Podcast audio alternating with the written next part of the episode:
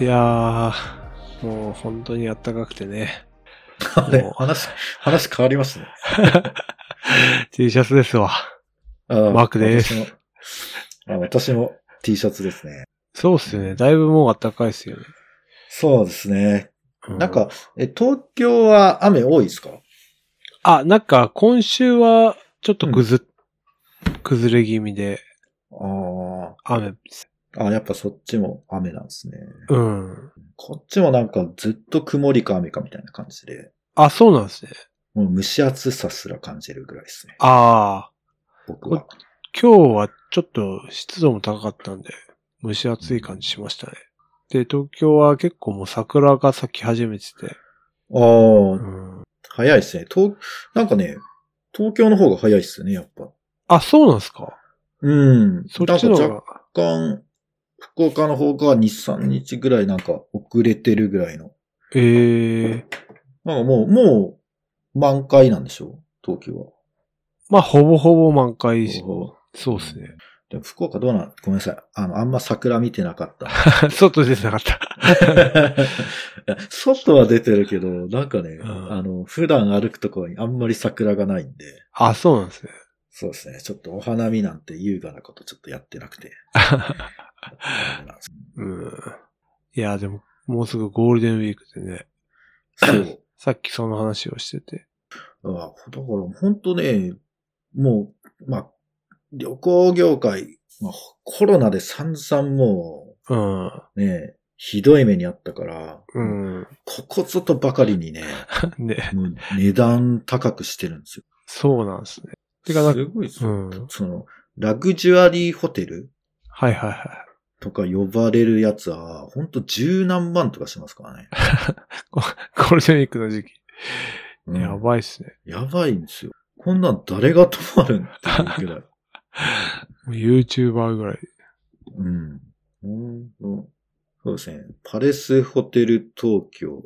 ああ、でもこれって、広い部屋なんだな。45平米 で、 めっちゃでかいじゃん。で、なんか、朝食付きで9万とか10万とか。 ああ。まあ、ちょっとした海外旅 行。ね。欲しいわ。こんなん一生泊まれん。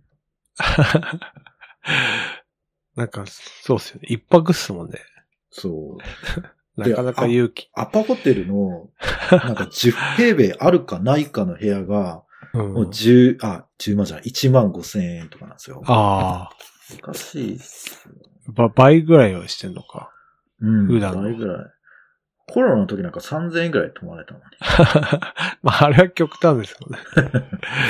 いや、それをなんか知ってるとなんかもう、 もう割高に感じてしょうがないですね。まあね、どうしても連休は 高高くなりますよね。そう、思いましたね。おちおちもう旅行も行けないっすよ、もうーん。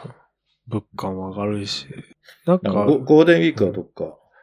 いや、まだ決めてないですけど、ああ、結マジ構、っすか。イベントも復活してますよね。うん。あ、もう復活してますよね。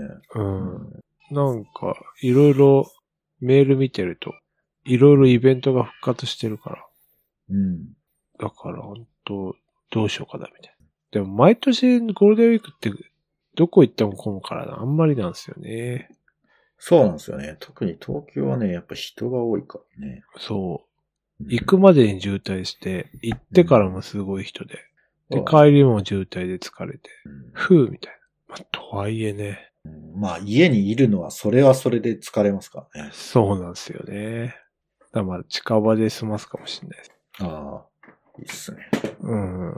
それがいい。なんかよ予定あるんですかゴールデンうーん、ないっすね。 ウィーク。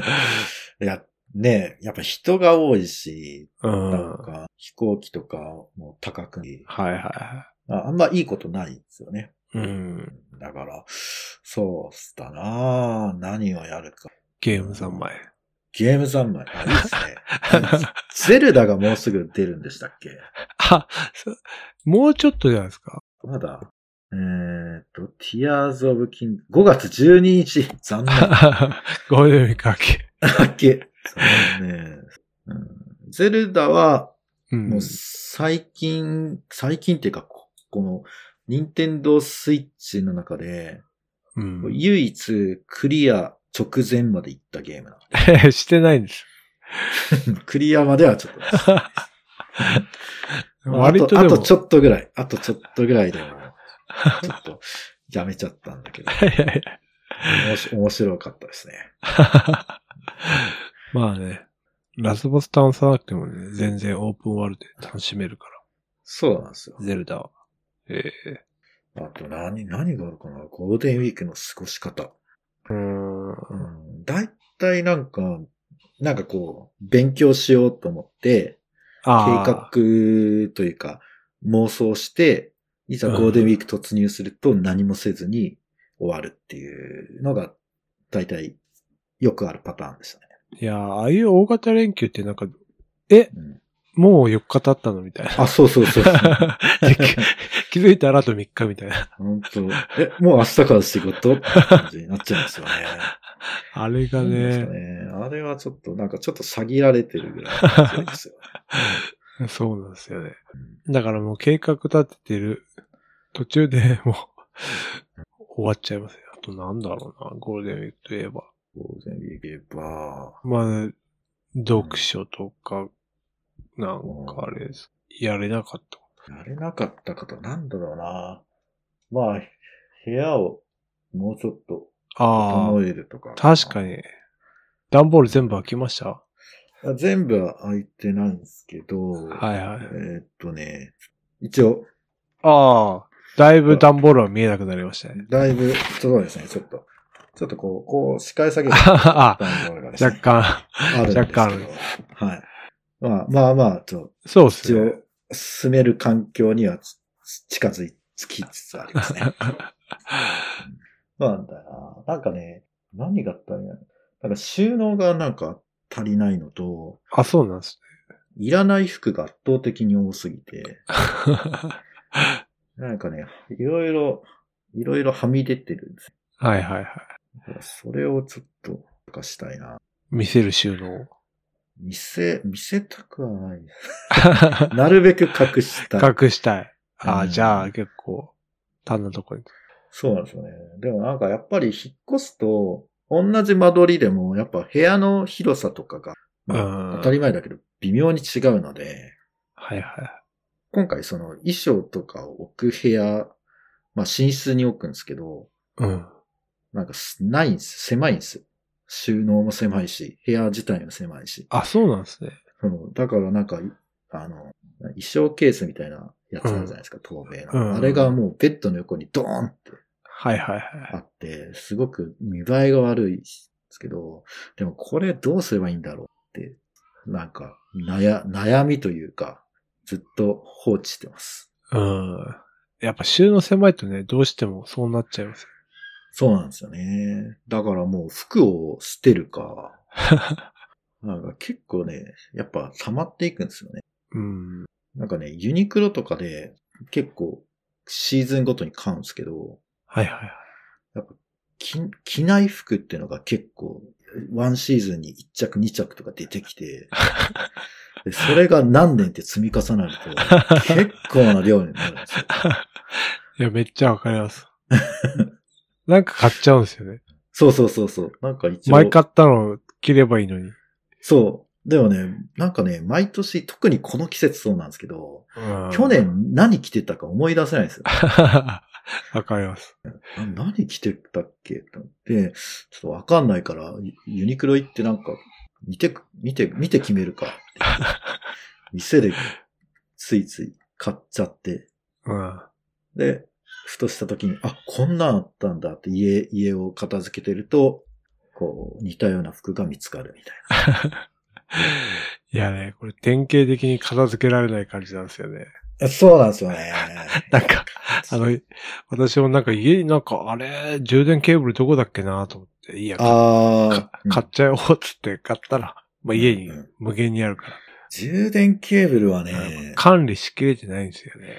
そう。なんかね、本当タグみたいなのを貼って管理した方がういい。ん。これ一本でみたいなとかね。うん、あ悪い。いや、悪いのはね、アップルが悪い。え なんか、USB の Type-C だとか、なんだとか、ライトニングだとかで、なんか、ね、なんかい、いろんな種類のやつがあるんですよ。まあ確かに。なんか。なアイなんあ iPad は Type-C だけど、うん。 iPhone は Type、えっ、と、ライ、ライトニングケーブそうそうそうそうそう。ル。うん。で、で、なんか、あの、コンセントの方うん。が、なんか、タイプ C になってたりとか、あ、はいはいはいはい。そういうパターンもあって、なんかもう、もうい、やばいっすね。そうなんですよ。いろんなケーブルがなんか、すごい、すごいなんか非効率なんですね。うん。しかもなんかコンセントの方のタイプ、タイプ C の口って大抵少ないじゃないですか。少ない。なんか大抵1個とか2個。そう。あれなんだろうね。やっぱ規格が厳しいのか。やっぱなんかなんか出せる、うん難しいんじゃないですかね。電圧を出すのあがー。どうなんですかね何なんだろそうかもしれないですね。なんかあんまさせないですもんね。う。うん。 1個か2個か。うん。あって5個。うんとか。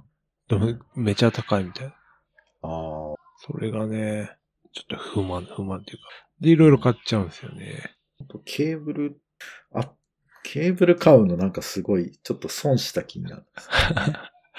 そうなんですよね。しかも、 なんか対応してるのと、これは充電に対応してるやつだけみたいな。はいはいはいはいはデータ転送を対応してないみたいい。はいはい。そう。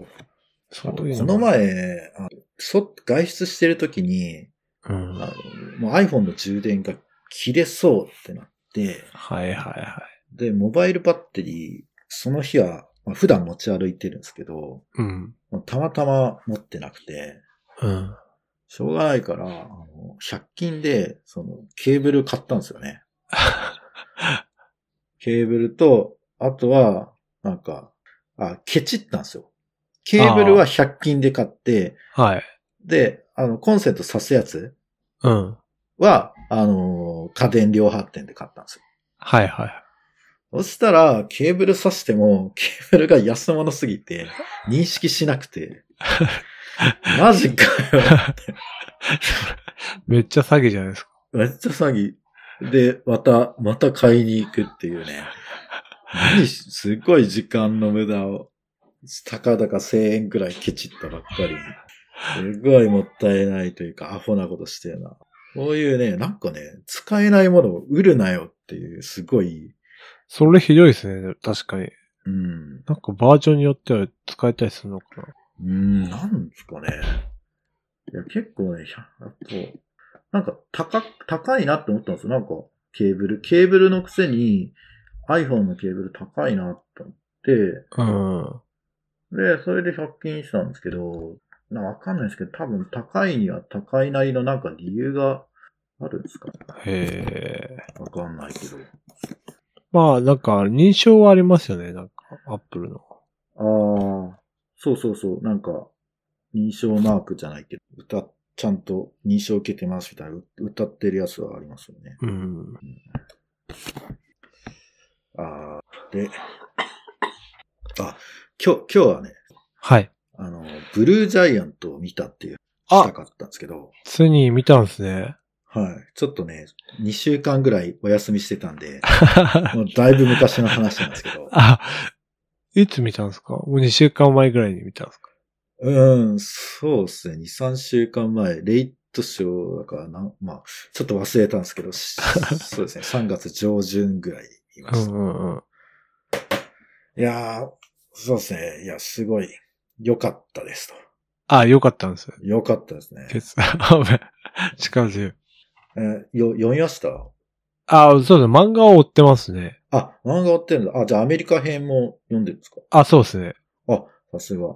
えーうん。じゃあ、ちょっと話が早いというか、あれなんですけど、いや、でもなんかもう、日本編ほぼ覚えてないですね。なんかもう、昔すぎて。あー、でも、うん。あの、最後の最後で、なんか、これはないだろっていう展開があるじゃないですか。うんうんうん。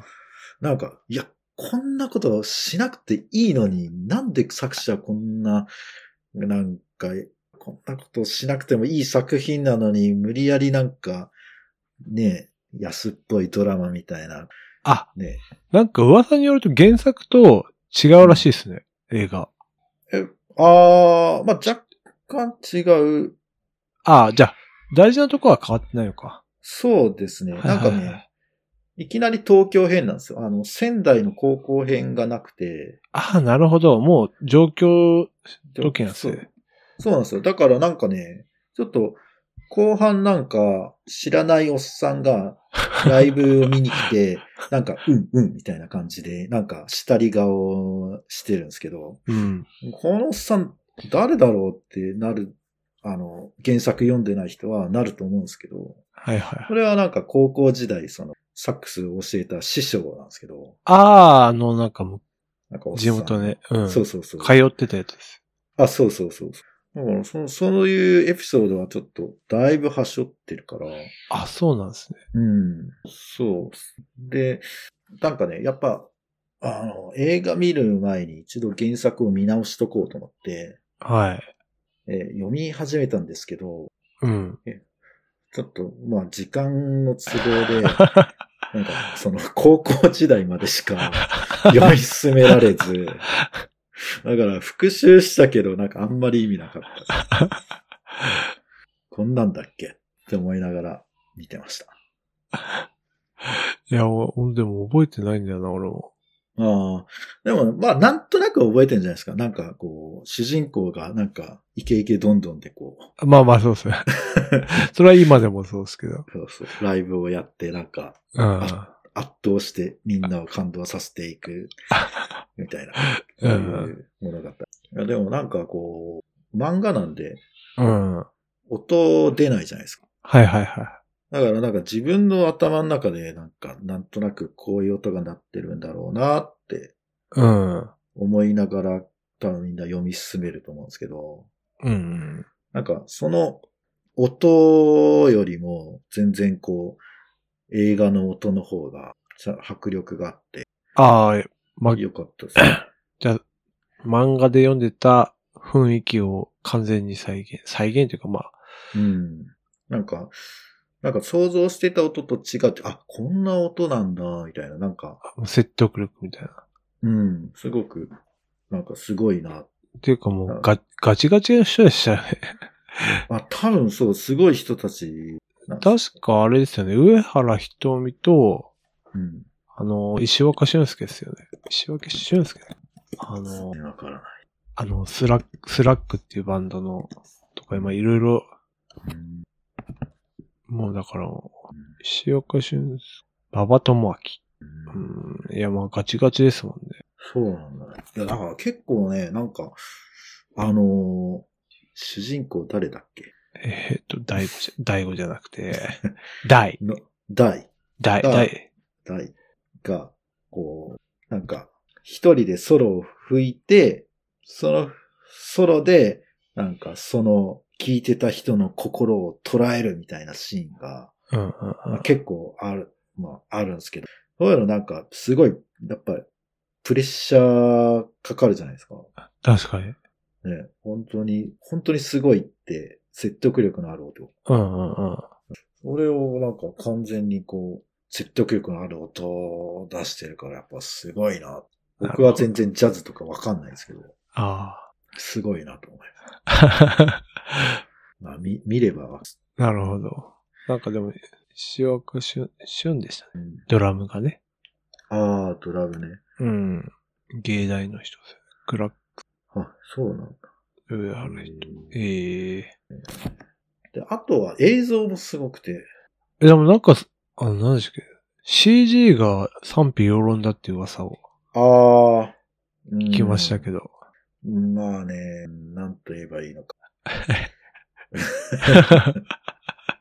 あ確かに違和感はあります。 あ、そうなんですね。うん。でも、まあなんか、ただその、今までのアニメの表現をこう超えようとしてる。うんうんうん。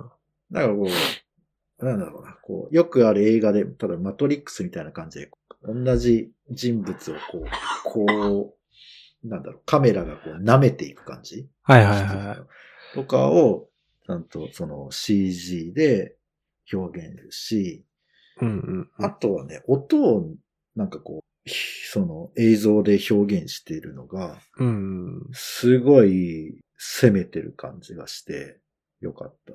なるほど。なんサイケデリックじゃないですけど、音を映像化する感じ。なんかこう、宇宙と一体化するような感 じの映像なんですよ。あ、そういう演出なんですね。うん。えーあすごい、すごいな。だから、えだから終盤ちょっと、まあクソみたいな展開になるんですけ ど、えでもそれをもってしても、あまりあるいい作品にな ってます。あそうなんですねはいこれ し終盤はマジ全然覚えてないな。ああ、ちょちょっと後で見返してください。あこんなんだったっけみたいな。あどう、どうなんですかね僕、結構ね、僕はなんか、は、はーって感じで、こんなんありえんやろ、みたいな 感じで、すっごいなんか、すごい今まで、なんだろうな、裏切られた気持ちない。ああ。えー、そんなのだったっけな。なんか俺の印象だと、あの、有名なうんうんジャズの、なんですっけなんスタジオじゃなくて。ブルーノートあ、ブルルー。 で、成功して、ー。はいはいアメリカ行くぞ、みたいな。で、終わったような記憶しかなかっあーあ、それは、あの、主人公、大、大でしたっけた。うん。が、話じゃないですか。あの、バンドのメンバー。あメンバーね。あ、そうかもしれない。ドラムの人と か。そうそうそう。まあ、ドラムとピアノと、あうの、ん。三人トリオで。で、な一人がなんか、クソ、クソ展開になる。いや、覚えてないな。いやーあれはやらなくて。うん。だから結構やっぱね、ネットで調べるとやっぱ賛否両、それこそ賛否両ですね。あ、そうなんですねうん。まあ原作通りっちゃ通りなの。そうですね。なるほど。なんか映画館で見た方がいいって、まああな、ー どの映画もまあそうなんでしょうけ ど、そのなんか音がやっぱすごい。音がね、ううんん、迫力がやっぱり。スピーカー、スピーカーってなんか26個ぐらいついてるんでしたっえいえけえ、あの、映画館って。ああ、なんだっけいや、わかんないです。なんだろう、後ろからも聞こえますよね。ドルビーアトモスはうん64個。えそんなにいるえー、ドルビーシネマってとこだと、あ、そんなすごいんだ。うそんん、64個のスピーカーあるらしいですよ。なにいらんだろう。いや、だから、そういうとこで見るとやっぱ、それ家ではね、せいぜいあっても5個とうん5.1ちゃうんで6個かぐらいしかない。よかったですと。はい。よかったです。もう、まだやってんのかあ、なんかどうなんでしょう。な。春映画だからまだやってんのかな。でもちょうど青春のとこっすよね。青春のとこうん。うん。東京編でなんか青春のイメージ。あそうそうそうそうですね。なんか高校を卒業したっていうのを、うんまあ、ピチピチの10代の若者がうん夢に向かってこう突き進んでいくみたいなこうん。う、真っ盛りな。あ、もう、もうあんまりやってやない。ってないのか。なんか1日1回とか2回とか、う1回んで。すね。福岡だ。あと、スラムダンクを見たんです。話しましたっ けいや、めっちゃ見ましたね。なんかもそうそう。う、話題作全部見てる。そうそうそう。うんいやなんかね、うん。えーくもう、なんかどこまでがネタバレで、どこまでがネタバレじゃないのかわかんない。はい。あの、まあ、三能戦じゃないですか。いや、見てないんで、ちょっとわかんないですけど。あまあ、そう、そうなんですね。三能戦なんですよ。あのはいはいはい。大部分は。うん。で、三能戦とか、もう知ってるじゃないですか、結果も。うん。し、まあ、大体こうなって、こうなって、こうなるんだなって、まあ、おぼろげながら、まあ、覚えてる。うんうあんうん。のそんななんかす、ね、普通に考えると、こんなの面白くないだろうと思うんですけど、なんか面白かったですね。あ、これオリジナルだと思ってたんですけど。えっとね、あのーこれもちょっとネタバレなんですけど、そのスポット当ててるのが、主人公が宮城亮太なんですよ。あ、なんかそれはし、噂に聞きました。宮城亮太のその過去のエピソードとか、そういうのを織り交ぜながら三能戦が展開されていくっていうああ、そういうこと構。成なんですね。あれ、宮城亮太の過去なんて、あどんなんでしたっけ多分ね、漫画じゃ漫画では書かれてないん全然。だ。うん。なんかね、沖縄の人なんですよ。あ、そうなんですよ。そう。もうなんか沖縄、なんか、始まりが沖縄で、へえ。え、なんだと思って、なんか少年がなんか出てきて、なんか誰この人と思ったら宮城亮太の、こう若い頃。ちっちゃい頃へえ。で、まあちょっといろいろあって、こう神奈川に引っ越さなきゃいけないってなって、うんうんうん。で、それでまあ、中学のかなんかわかんないけど、なんかこう先輩にボコられたりとかして、なんかし湘北に入って、みたいな感じ。あ、そうなんだ。まあね、宮城亮太のイメージといえば、マネージャーと付き合ってるぐらいしか。ほら、あの、唇がぽっちゃりした。あ誰だっけそうそうそう。なんか宮城ヘアが流行ってるって いう。えー、ツー、ツーブロックなんか、ここ、なんでずっと流行ってるじゃないですか。あ、あや、あやこさあやこさん。山王戦ってまあめっちゃ強いチームですよね。ん。あ、めっちゃ強い。あのーその当時多分秋田県の能代工業 をモデルにしたと言われる。超強いとこ。あ、さ、深津ね。うん。いや、懐かしい な。懐かしい。そう。こ のね、あのね、懐かしさ補正がなんか、めなんかね、面白いんですよ。 すっごい面白いの。 なんか、ちょっとね、どうせそんな、今更原作の焼き直しなんか、もうそうですよね。ないだろうって思ってたら、うん、全然良かった。あ名作は何度聞いても滑らない話じゃないけど、あ、そうそうそうそうそう。何度見ても面白いみ たいいや、これ無限に話作れる な。な。あ、スポットの人を変えれば。そうそうそうそう。うん。次なんか、三井とかでね。うんうん。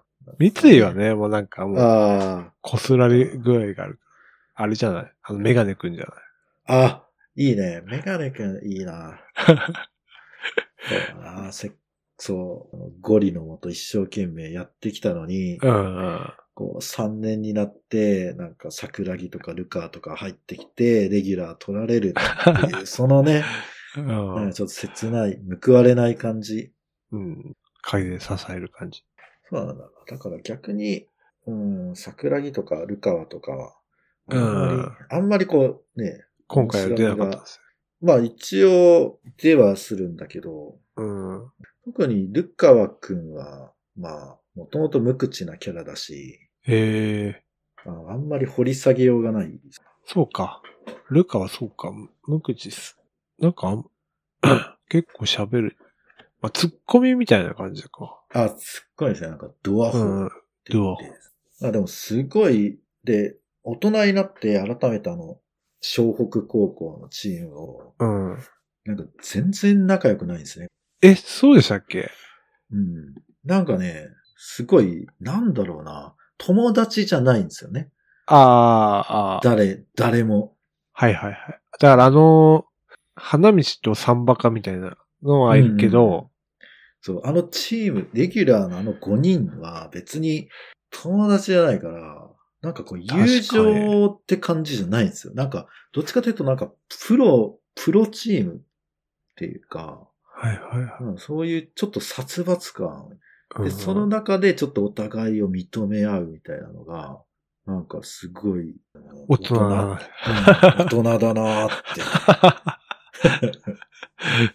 普通のスポコンとは違うみたいな。うん。こういう関係性だったか。ああ、そうなんですね。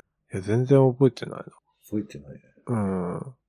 なんか、なんとなく、わ、わ、わ、わいわいやってた感じかなと思って。あ、そうそう。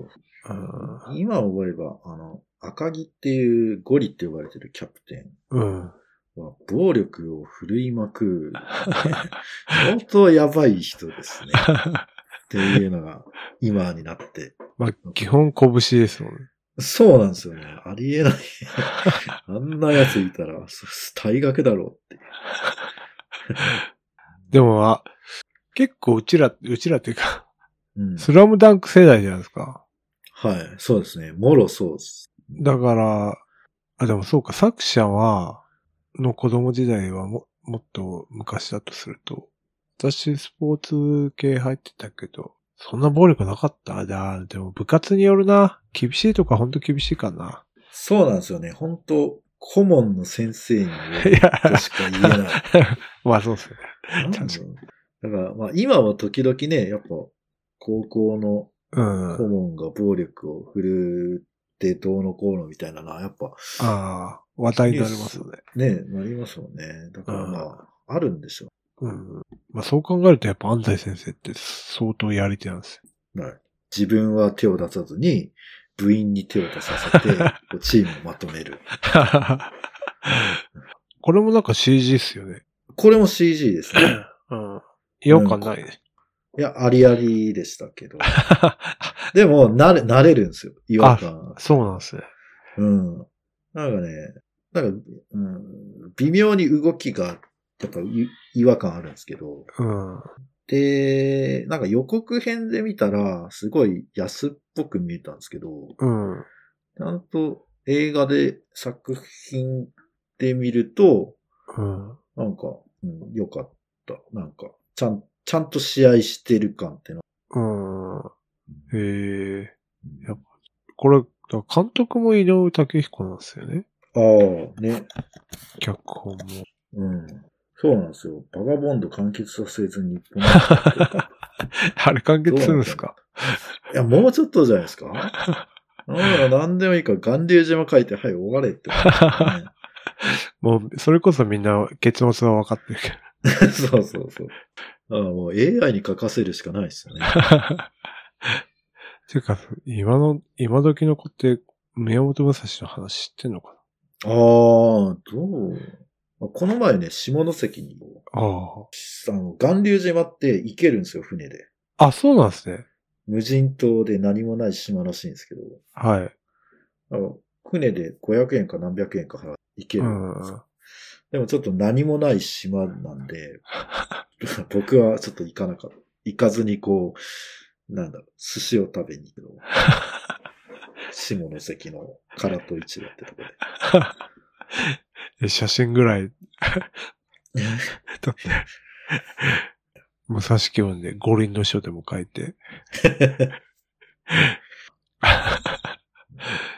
いやー、え、7年間も連載と思ってんだ。 あもう、もう、書けないんじゃないか 絶対忘れてますね。な。そうね。武蔵って誰だっけ俺がだから最後に見たのは、なんか寺の坊主と戦ってるところで、ええそれは誰だ誰だっけやっぱバスケほどの熱意はないんだな。なんかね、ドキュメンタリー見たんですよね。井上生の。へえ。み密着みたいな。あ、プロフェッョショナルかなんか忘れたけど。はいはごめんなさい。もうなんか、ば多分リアルじゃなくてバガボンドだと思うんですけど、い。うん。作品が書けなくて、うわー、うわーってなってたんですああ、そうなんだ。よ。うん。書けないんだと思いますよ。ええ大変そうだよな、漫画って。ね。一人でやる、すごいですよね。漫画家の仕事量というか。うん。特に、すごい、なんだろうな、さらっと描ける絵じゃないじゃないですか、結あ確かに。緻密っていうか、うん。どんくらい時間かかるのかわかんない大変だと思もうそれこそスラムダンク、あの、最初の巻と後半の巻全然映画違う。 う。 違うよね。 そう。どんだけ成長してんねん、みたいな。 確かに。全然、なんか、誰だっけ、あの、桜木花道が好きな斧。あえっと、誰だっ誰だっけけいますよね。あの、バスケはお好きですかみたいに聞くシーンがあるじゃないですか。うん。なんか、あれを、なんか、その、見たら、なんか、全然違う人なんで すよ。誰お前すごいんだな。才能のある人は。って。いややっぱだからまあ、毎週、毎週20ページぐらい書いていくと、うん。すごい上達する上達するんでしょうね。やっぱ量、量が大事なんでしょう ね。うん。量が質に転化する瞬間があるんでしょうね。ね。あの、なんか、 何でしたっけこれ、誰から聞い、なんか、なんかのポッドキャストで聞いたのかわかんないですけど、その、人に教えられないことってあるじゃないですか。あーなんか、、その、超、審判がすごい人がいて、審判がすごい。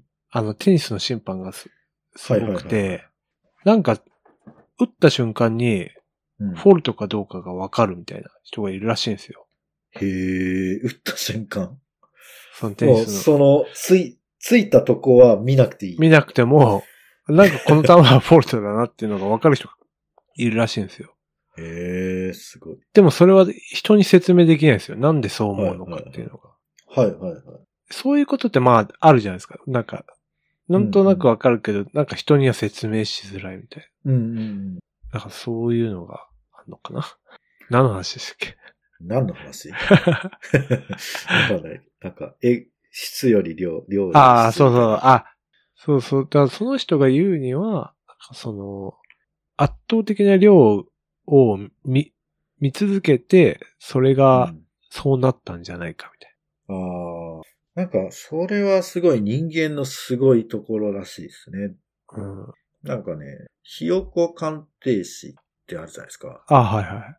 あれは、こう、ひよこの肛門か、その辺を見てオスかメスかを判定する仕事。なんか、これはオス、これはメスって教えられて、それを何回もやっていくと、その脳のパターンマッチングで、あ、これはオスだ、これはメスだってわかるけど、え、どこを見てオス、メスってわかるのって言ったら、それはなんかうまく説あ、そうなんだ。明、うん、なんかそういうのをなんか本で読んだんですけど、あとなんか、なんかドイツ軍の爆撃機に備えるために、何回もその、飛行機を見続けてると、うん。見続けてるか音がなんかわかんないけど、なんかもう、随分早い段階から、あ、ドイツ軍が来たっていうのがなんかわかるようになる。でもなんでわかるかはわかんない。はいはい。そういうのがなんかやっぱある、あるみたいですね。わかりました。思い出してました。この暗黙知おうっていう話で、マイケル・ボランニーの、ま、暗黙知の次元っていう本があるらしくて、その、その話でした。で、それを紹介してた山口周の話でした。うん。